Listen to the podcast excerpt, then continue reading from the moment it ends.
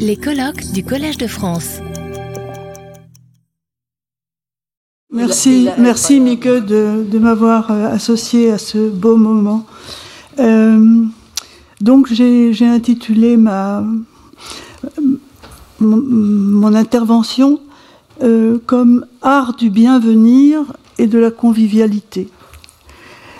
J'ai voulu d'abord ouvrir, avant de commencer à parler, vous faire voir simplement, rendre un hommage à Dave Heath, qui en 1960 a fait un magnifique livre sur les, qui s'appelle Dialogue avec les solitudes, et dans lequel j'ai sélectionné juste quelques photos avant d'ouvrir mon propre propos. Voilà, c'est juste quelques photographies parce que le temps j'ai beaucoup, j'ai beaucoup, j'ai beaucoup réduit. Euh, je, je, pense aussi à quelque chose qu'on aurait pu voir ensemble si on avait eu deux jours de colloque. C'est le film de King Vidor, 1927, intitulé La foule. Euh, il s'agit d'interroger la solitude, et c'est là pour moi un très joli mot, qui a été le nom d'une mulâtresse héroïque et anti-esclavagiste, dont la vie donna lieu au roman d'André Schwarzbart en 72, La mulâtresse solitude. Aussi faut-il ne jamais oublier que la solitude est aussi une figure de l'héroïsme et du métissage d'une femme dont on disait qu'elle avait deux âmes.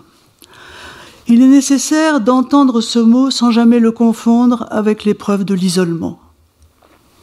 La solitude, en effet, résonne à tant de niveaux depuis celle de l'ermite au désert, qui choisit de se tenir à l'écart du monde et pour qui la foule devient une figure de la tentation, celle du romantique, qui thématise son ennui et sa mélancolie sur un registre lyrique qui voudrait faire entendre la singularité d'un statut d'exception imposé par son génie, ou bien encore une figure ultime, énigmatique, celle de celui qu'on appelle autiste, pour désigner un état singulier qui sépare par le silence et le désajustement social des sujets, une solitude, par une solitude énigmatique dont Deligny a pu sortir certains jeunes autistes de cette prison de l'essolement en respectant justement leur solitude, marque fossile de leur appartenance à une humanité fossile.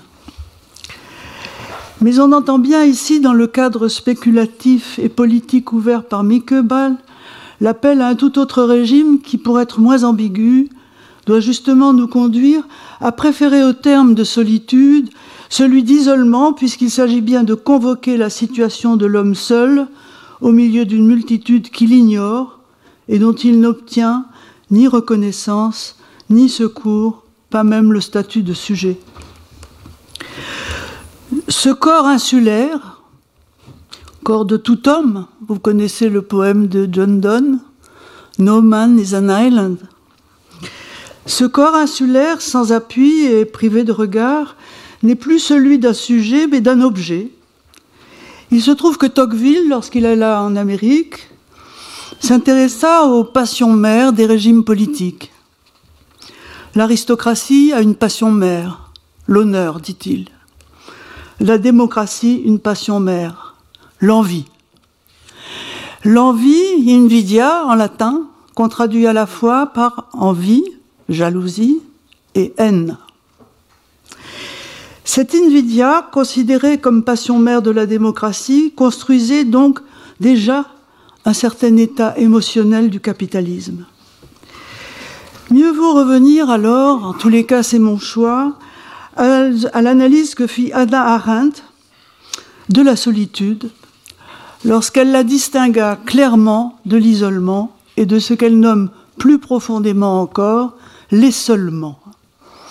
Elle réserve au terme de solitude la signification d'un état irrémédiablement et noblement humain, état d'une conscience aiguë de la condition singulière et mortelle, du sujet de la parole et de la pensée. Elle insiste.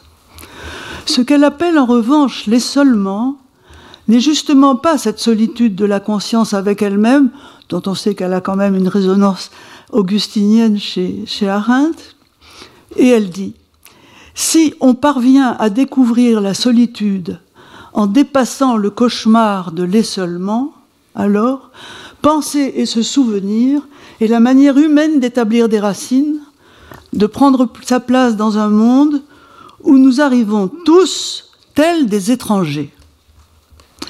Je crois important de l'entendre pour comprendre la régression pulsionnelle des acteurs cauchemardesques de l'inhospitalité, et plus encore quand elle affirme que tout homme, où qu'il soit, d'où qu'il vienne, j'ajouterai que ce soit d'un ventre aujourd'hui, d'un ventre proche ou d'un pays lointain, arrive au monde en étranger en attente d'être adopté.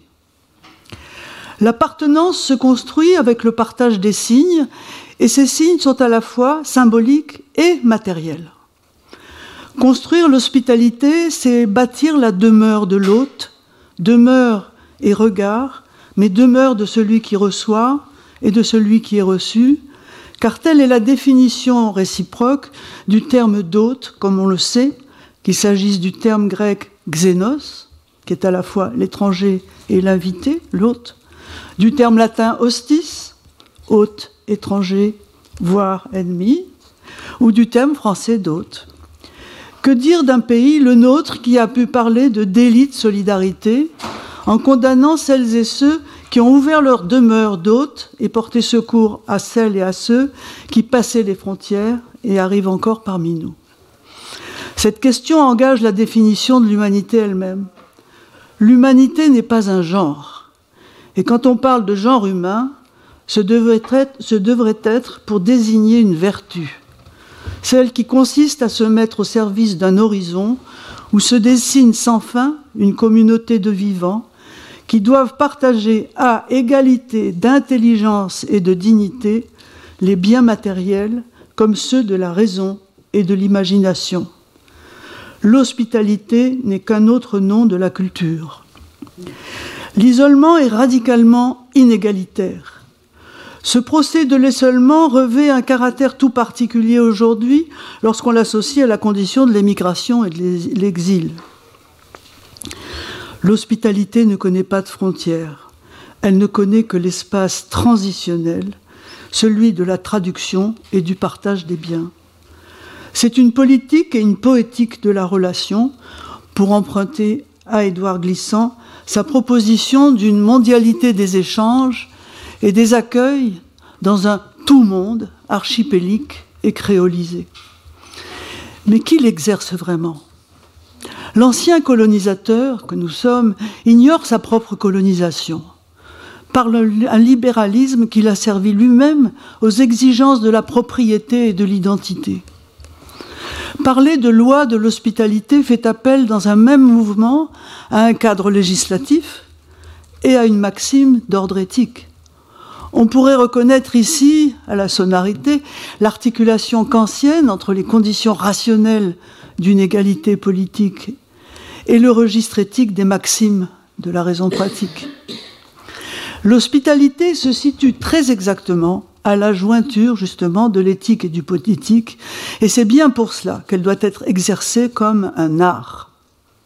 Je crois pouvoir soutenir que les lois du bienvenir, que sont les conditions de l'hospitalité, sont celles qui créent sans contradiction les conditions sensibles et symboliques requises pour assurer la sécurité, la dignité d'un accueil inconditionnel qui protège le nouveau venu de l'isolement, de l'effacement et de la mort.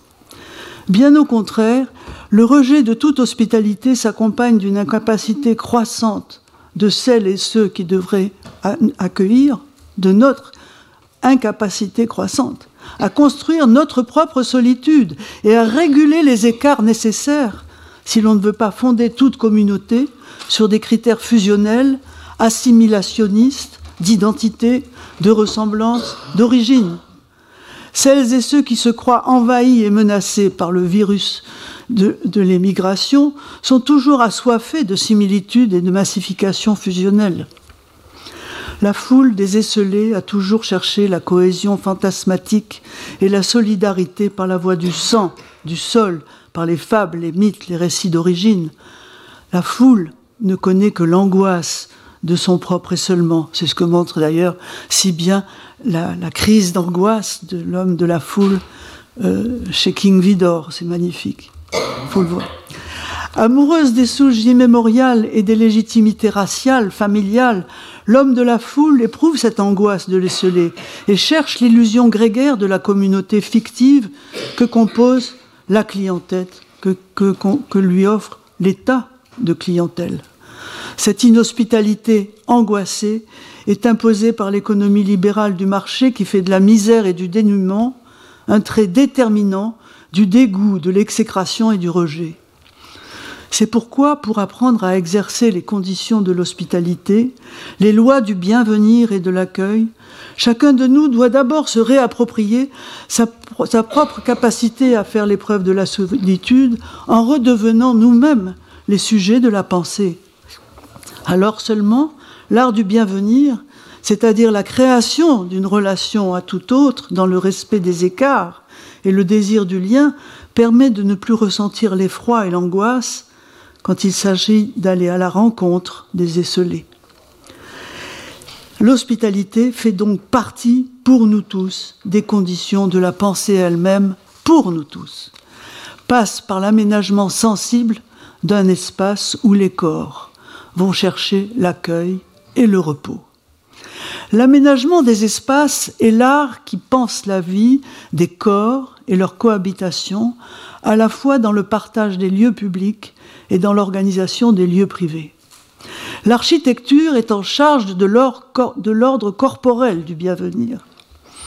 Ouvrir consiste à penser la nature des seuils, les seuls que connaît le réfugié lorsqu'il arrive, voulant et ayant dû franchir d'abord une ou plusieurs frontières, traverser la mer sans naufrage, chercher à franchir, le, seuil des lieux de l'accueil et du repos, se heurte à des barbelés, des grilles, des murs, des clôtures, des verrous qui lui infligent son exclusion, exilé, exproprié, affamé, assoimmé, assoiffé, soumis aux brûlures du soleil comme à celles du froid, c'est bien là qu'il fait l'expérience de son radical et seulement qui le fait basculer dans la révolte, la maladie, la misère et dans la mort, quand ce n'est pas dans la rage meurtrière, le désir de vengeance et la folie.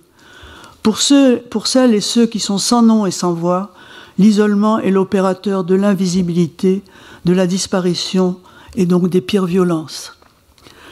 L'art du bienvenir, celui qui donne sa forme à un double souhait, celui d'arriver et celui de recevoir, c'est d'emblée un art du rapport en permanente mobilité, d'un art de l'adoption, comme je l'ai dit, qui ne se suffit pas de l'échange symbolique de signes, par la voie d'images, de langues, mais par la régulation des partages de choses, des écarts dans l'organisation de l'espace des corps qui reçoivent et que l'on reçoit. Alors la question, qu'est-ce qu'un seuil? Je reconnais volontiers la superbe spéculation de Derrida concernant l'inconditionnalité de l'hospitalité à l'aune d'une méditation philosophique remarquable et qui d'Aristote à Lévinas jusqu'à lui-même défend de façon incisive et polémique l'inconditionnalité des rapports d'hospitalité. Mais je choisis une autre entrée que j'ouvre ici, que j'ouvre ici le champ de la philoxénie l'amour de l'étranger, l'amour de l'hôte. Je dirais au contraire qu'il y a des conditions sensibles à l'inconditionnalité toute théorique. Ces conditions opèrent directement dans le champ matériel des gestes d'accueil, champ concret dans lequel justement la question de la solitude, de la pensée et du repos doit rester intacte et intouchée. Tout nouveau venu cherche un toit, une table, un lit, la chambre où il trouvera l'abri et le repos du sommeil, la nourriture et la table autour de laquelle on va pouvoir commencer à parler.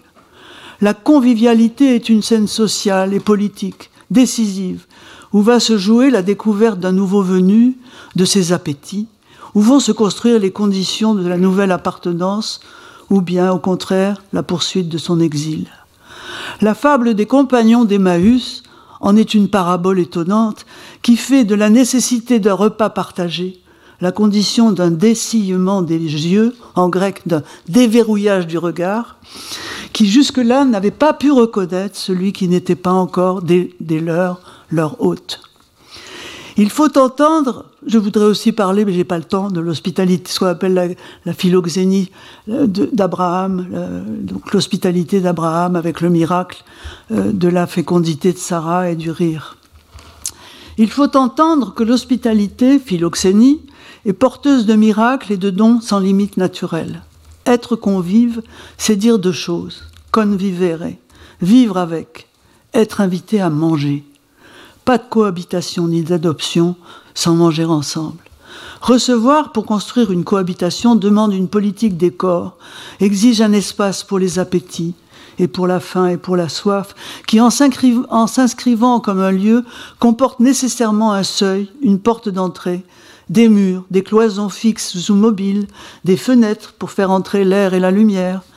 Cette pièce commune délimite dans l'espace domestique ce qu'on appelle homophoniquement la scène, c'est le repas, et la scène, SC, c'est-à-dire l'espace théâtral où se joue la rencontre. La pièce, en architecture, c'est ce morceau d'intérieur, et au théâtre, la composition du récit et de la fable. Les murs inscrivent la propriété, les cloisons, les différences fonctionnelles dans un même espace. On est propriétaire des murs, jamais des cloisons. La pièce commune n'appartient à personne. Elle réunit tout le monde et n'est autre que le lieu perméable où vont s'exercer les partages, ceux des paroles et des biens. Comment entrer et faire entrer dans cette pièce commune? Pour introduire ce moment d'attention porté à l'espace et au lieu de l'accueil, je souhaite m'accompagner par ce passage d'un dialogue de Jean Toussaint de Santi dans La philosophie, un rêve de flambeur, avec Dominique-Antoine Grisodi. Je le cite. Dans le village corse où j'ai passé mon enfance, il y a bien longtemps de cela, c'était durant la dernière année de la Première Guerre mondiale, le mot qui signifie seuil se dit mutale, M-U-T-A-L-E. C'est-à-dire là où ça change, le lieu par où l'étranger devient un hôte et la fiancée une épouse, le point où se fait l'accueil, où le statut de l'autre se décide, où s'annonce l'alliance, qui désirait franchir ce seuil le pouvait toujours. Mais il y avait un rituel à respecter. Déposer hache, pioche, musique musette, pardon, musette, et surtout fusil à l'extérieur contre le mur de la maison. Ensuite, pardon, ensuite ne pas poser le pied sur le moutale, mais l'enjamber. Puis choisir une assiette creuse, prendre la louche, trancher le pain, puiser dans la marmite, de quoi remplir l'assiette, s'attabler, après les salutations, déposer un sou sur la table, on pouvait alors commencer à parler. Ma grand-mère était gardienne d'un lieu singulier, un refuge contre l'adversité inconnue et errante. Voilà pourquoi il ne convenait pas de poser le pied sur le seuil. Le Moutale était un non-lieu, un lieu zéro en quelque sorte, qui s'y trouve n'étant nulle part, court le risque d'y demeurer et d'y disparaître. Les signes de l'appartenance à l'extérieur, armes, outils, demeurent dehors qui enjambait le seuil, dépouillé de ses signes, recevait et offrait les signes de l'alliance. Alors, Antoine, sautons, tout en faisant très attention, car nous devons à notre tour, en faisant de la philosophie, éviter de laisser nos pieds sur le seuil, de peur de demeurer muets et désarmés. Fin du texte. Dans de nombreuses traditions rurales, non seulement le seuil a tous les caractères du mouta, les corses, mais je, voudrais évoquer aussi un mobilier transitionnel qui précédait le seuil et préparait la convivialité. C'est le banc. Le banc, le banc installé contre le mur de la maison ou perpendiculairement à la porte. Sur ce banc se jouent des proximités et des échanges qui constituent un lieu hybride, ni extérieur ni intérieur, mais qui prépare l'entrée, le saut prochain, le moment de l'alliance. Le banc au soleil ou à l'ombre, selon les heures, et ce qui prépare le corps au repos, qui construit le lieu de l'attente et va pouvoir parfois accueillir le sommeil d'une sieste. C'est sur ce signe du seuil et de l'alliance que l'on peut penser et réguler l'attente et l'attention. Il s'agit d'une économie régulée des espaces de l'attente et de la réception. Le seuil en tant que Moutale est ce que j'appellerais aujourd'hui une ZAD, une zone à défendre. Alors là, je voudrais vous passer trois minutes de, du film. Euh, alors, où il est euh, le, voilà. Mon, mon, mon, enfant de cœur me permet de continuer la messe. Ah, c'est ça. J'avais pas vu qu'il n'était pas branché. Ça arrive, ça arrive. ça va vite. Ça, ça va, ça va. Euh...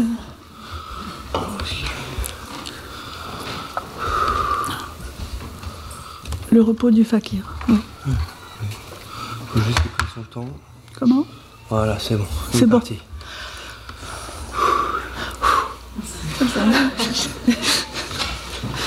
Oui, le repos, c'est pas le lieu de repos et de l'attente ici. Avec ça, Voilà, ça va marcher. C'est ça, voilà. Donc, vous me le mettez à la moitié. Voilà, là, oui, voilà, on va faire ça.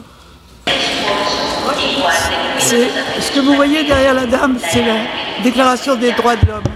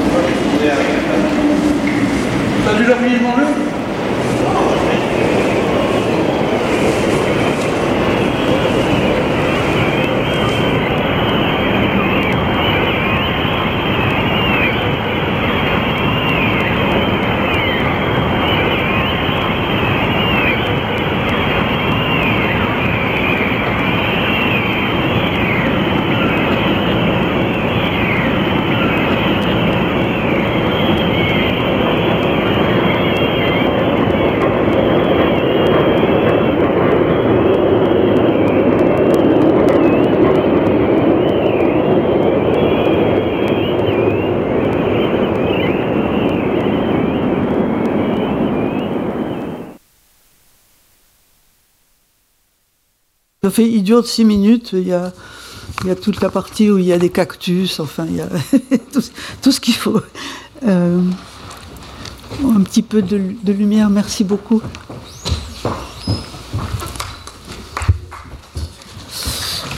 J'ai- J'ai j'ai pas fini. J'ai pas, j'ai pas beaucoup.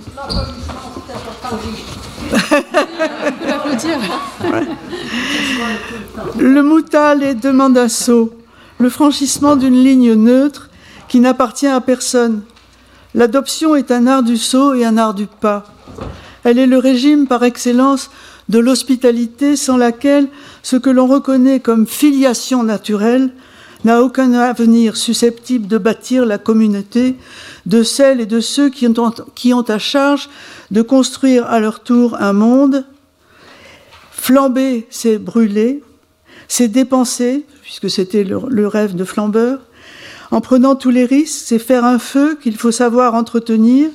Et nous savons bien que la polysémie, pardon, la polysémie du terme d'entretien nous conduit à ne jamais séparer le langage d'une combustion. Le combustible de nos partages, ce sont les mots. Mais flamber, c'est aussi le risque pris par le joueur qui n'a pas peur de perdre. De perdre quoi? De perdre tout ce dont l'imaginaire socio-économique qui est le nôtre lui propose d'être le propriétaire et le jouisseur.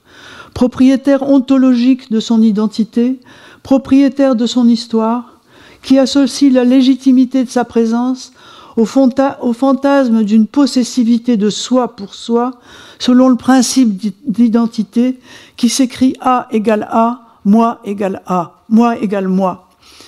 Il faut savoir, il faut se construire en étant inégal à soi-même, ce qui a été d'ailleurs magnifiquement présenté ce matin. Autre que soi-même. A, si A égale B et que B est non A, il va falloir bien trouver la solution.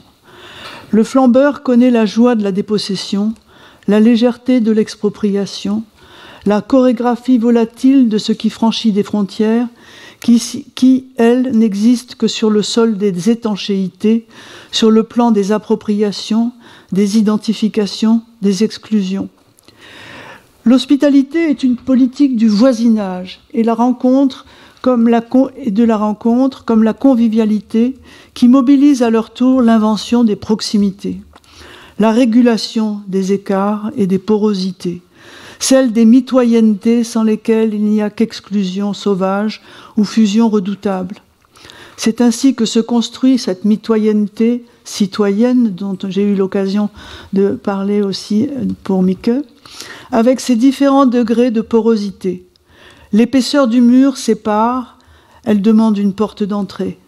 Les murs sans porte sont des murailles ou sont ceux des prisons. Le mur est une déclaration de guerre. C'est un facteur immédiat d'hostilité qui appelle évidemment les règles du droit. Les débats juridiques sur la mitoyenneté sont le signe même qui fait du mur l'objet du droit inséparable des actes de propriété et de séparation sans appel. Tout autre est la cloison, qui produit des fonctions différentielles, complètement mobiles entre dedans et dehors, et qui, comme la peau et toutes les membranes, met en œuvre la dialectique subtile des circulations, des corps, des signes. La plus subtile des cloisons est sans doute celle que Marcel Duchamp appelait l'inframince, dont il donne le premier exemple, le possible est un inframince. Telle est la cloison imperceptible du possible qui, qui sans cesse mouvante sépare le réel du possible et un peu plus loin du champ précise. Inframince, entre parenthèses, adjectif et pas non. Ne jamais en faire un substantif. La cloison, comme la membrane, est une qualité des choses qui résiste à la substantialité ontologique du mur, au bloc. Ces remarques ne sont là que pour ouvrir la réflexion sur la nature de l'hospitalité, inséparable d'une construction d'un lieu marqué du sceau du non-lieu, et de la membrane, séparatrice et poreuse, car elle est nourricière. L'hospitalité est un geste atopique et nourricier, un saut dans le territoire des alliances, comme on l'a entendu, qui n'efface pas la distinction entre le dedans et le dehors, le privé et le public, sans jamais en fixer les frontières de façon substantialiste et inamovible. Tout est construit avec les mots, les gestes, la cuisine, l'art des bords dans le respect des zones indistinctes, des sites incertains, voire conflictuels, où le possible reste à charge des constructions de la filiation, et là, moi je l'écris, PH, filia. Comprendre l'inséparable, c'est trouver une juste politique des écarts et des voisinages, l'enchevêtrement des éléments qui vivent et cohabitent, ne cessant de réorganiser sans cesse leurs ajustements à partir de leur désajustement. L'art du bien venir constitue un monde commun. C'est un art de la jointure et du jeu des parties. L'art du menuisier, du menuisier et de l'ébéniste, des faiseurs de meubles et de navires, termes qui font entendre la mobilité intrinsèque de tous les éléments qui accompagnent nos déplacements, nos manières de vivre, de nous mouvoir et surtout d'accueillir. Le mot art lui-même s'origine dans le lexique des articulations. Il n'est point de vie dans l'immobilité, y compris chez celles et ceux qui, en l'absence de tout mouvement, défendent la puissance et la nécessité des continuels déplacements intérieurs. Je pense ici, bien sûr, au développement assez remarquable et qui m'a surprise et réjouie de Paul Preciado dans son dernier ouvrage, Dysphoria Mondi, quand il opère une multitude de variations sur le désajointement du monde à partir de la formule de Shakespeare dans Hamlet, Time is out of joint. Preciado en fait une analyse polyphonique, sans saisie, pour structurer plan après plan, page après page, l'ensemble de son ouvrage sur ce qu'il appelle les dysphories de notre temps. J'en ferai quant à moi un usage singulier pour désigner et caractériser la temporalité de l'accueil, une sorte de moutalé temporel du seuil et du libre ajointement qui me semble propre du temps nécessaire à toute adoption. J'ai oublié le nom de l'artiste qui avait édité un pamphlet autrefois qui était Il y a de plus en plus d'étrangers dans le monde. J'avais beaucoup aimé cette phrase. Partageons donc cet état avec celles et ceux qui viennent à notre rencontre. Nous sommes tous des zonards et des zadistes étrangers à nous-mêmes, aussi longtemps que nous ne savons plus accueillir et justement défendre la zone à défendre. Alors, je pose la question, que nous arrive-t-il quand tout autre arrive? Merci. Retrouvez tous les contenus du Collège de France sur www.colège-2-france.fr.